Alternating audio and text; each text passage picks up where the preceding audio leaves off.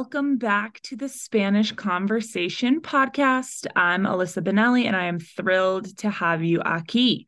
You are, in my unbiased opinion, in one of the best places in the podcast mundo for actually speaking. Not listening to an interview, a grammar lesson, or a story, actually speaking. I know, wild, right? Similar to the first tres episodios, hoy tengo ocho preguntas that you can use for help when you are just not getting it. Maybe it's too loud. Someone is speaking through a mask on the telefono, etc. It happens to the best of us, no matter your level.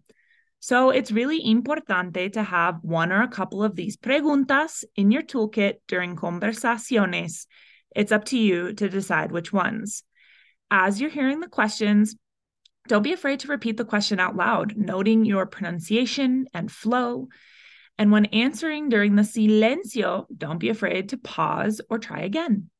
Before we begin, here are a couple of palabras or frases that might help you to formulate both questions and responses. Entender is to understand. Repetir is to repeat. Lo is it. Aclarar is to clarify. El menú is menu. La manera is manner or way. Traducir is to translate. And la ayuda is the help. Okay, shall we hear the questions? Imagine you're confused in a conversation and need to ask for help in traducir or entender what is being said. Here are some ways to achieve that. Número uno. ¿Me puedes explicar de otra manera? Can you explain to me in another way? You are asking if the person can do something using poder. Here we treat them as tú. You could also say otra vez for again instead of de otra manera if you would rather just hear the same thing once more. Número dos. ¿Estoy entendiendo bien lo que dijiste? Am I understanding well what you said? Here is a request to see if you understood. In the past, the dijiste, but entendiendo is actually progressive. You would follow this question with a summary of what you understood so the person can confirm or clarify the message. Número tres. ¿Puedes repetir lo que dijiste, por favor?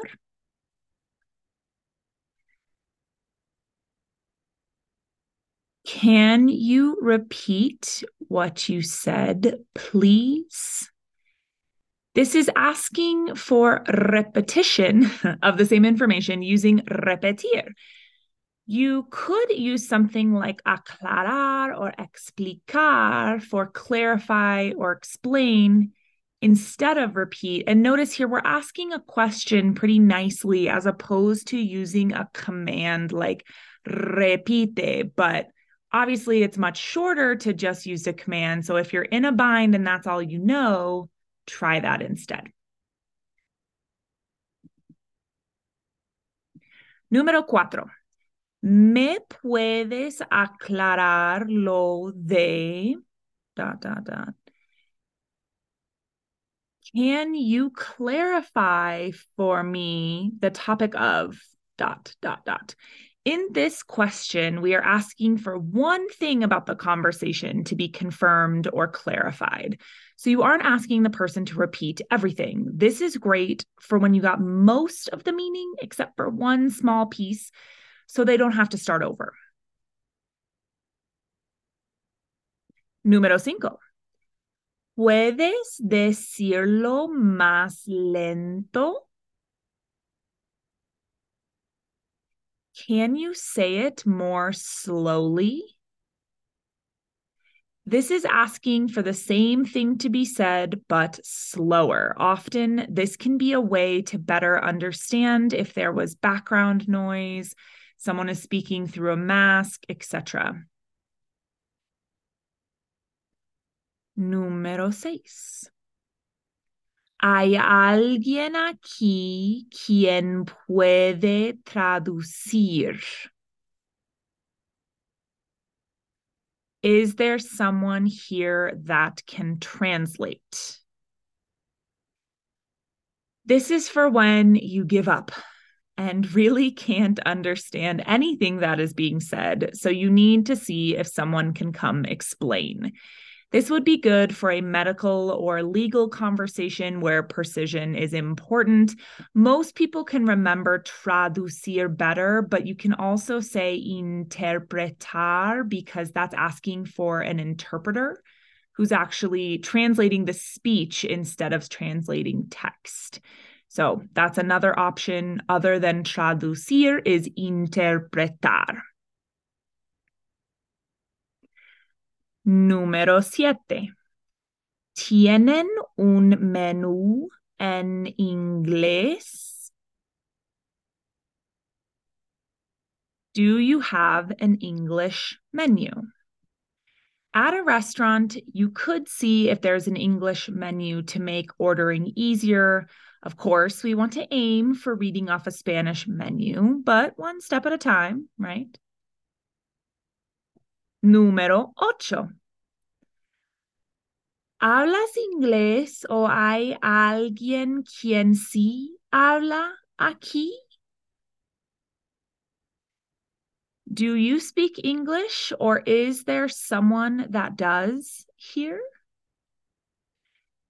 Again, when there's little hope of good communication in Spanish, you can try this question instead of the previous one about translating and interpreting. Note that the alguien que sí habla aquí directly translates as someone that, yes, speaks here. But it's confirmation that they do indeed speak English or that that person does. It starts as a tú question and then broadens to really anyone using the elea usted form. Okay, listo or lista? Are you ready? Here come those questions, random order and make sure you pause during the silence of the break if you don't have enough time to reply. Now, this time is a little different because we're likely to be asking the questions as opposed to answering them. So, if you'd rather, you could just try repeating the question uh, and then waiting to hear my response, or you could try to put yourself in the shoes of the Spanish speaker and also include a response to each of these questions. Totally up to you. ¿Estoy entendiendo bien lo que dijiste?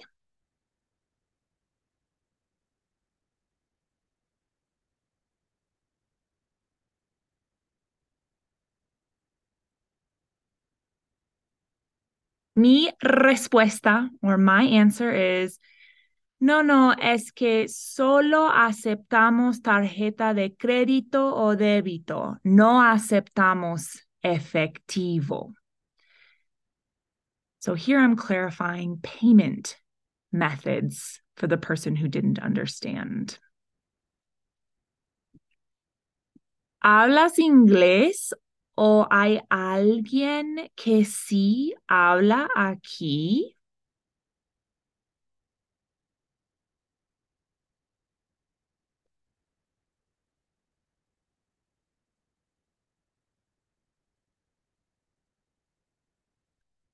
Mi respuesta es no tenemos hablantes de inglés aquí los fines de semana, pero hay una línea telefónica con intérpretes que podemos utilizar. How could the interpreter be reached? ¿Me puedes explicar de otra manera?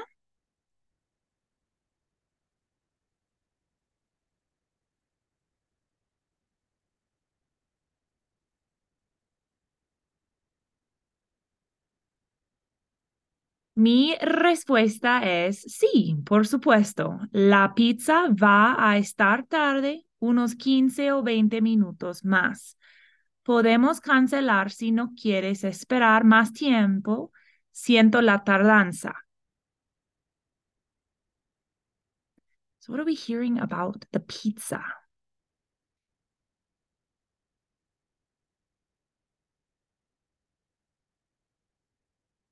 ¿Tienen un menú en inglés?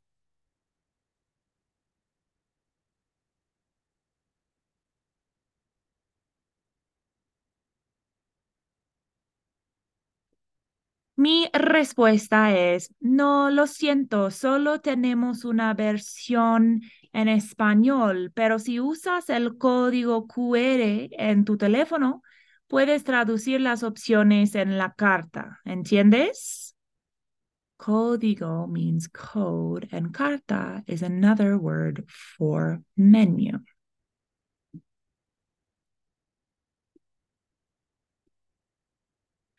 ¿Puedes decirlo más lento?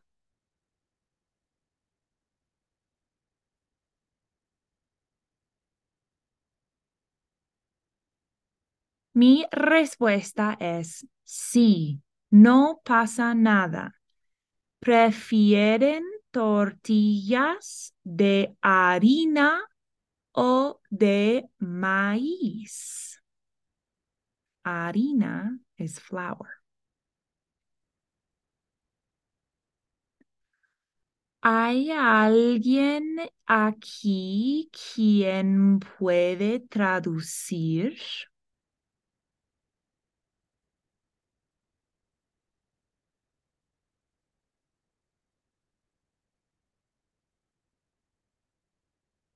Mi respuesta es, mi hija habla un poco de inglés. Espera un minuto y le voy a marcar para ver si puede traducir para nosotros. Marcar is another way to say llamar, but it's like to dial. ¿Puedes repetir lo que dijiste, por favor?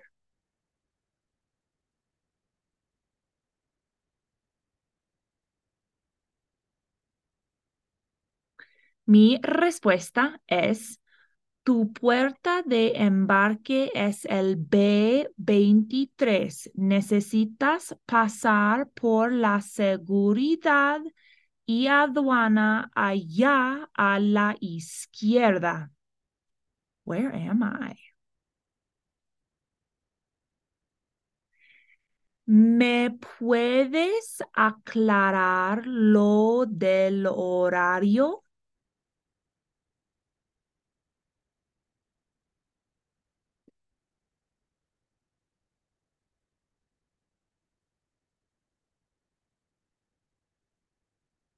Mi respuesta es sí. Los autobuses a Ciudad de México salen cada 30 minutos, lunes a viernes, y cada hora en los fines de semana. Necesitas abordar el autobús cinco minutos antes de la hora indicada. ¿Tienes alguna otra pregunta? Did you catch the bus schedule or horario? Alrighty, that's all for now. I hope this episode makes it easier to re-establish communication if things are falling apart, which, spoiler alert, they will.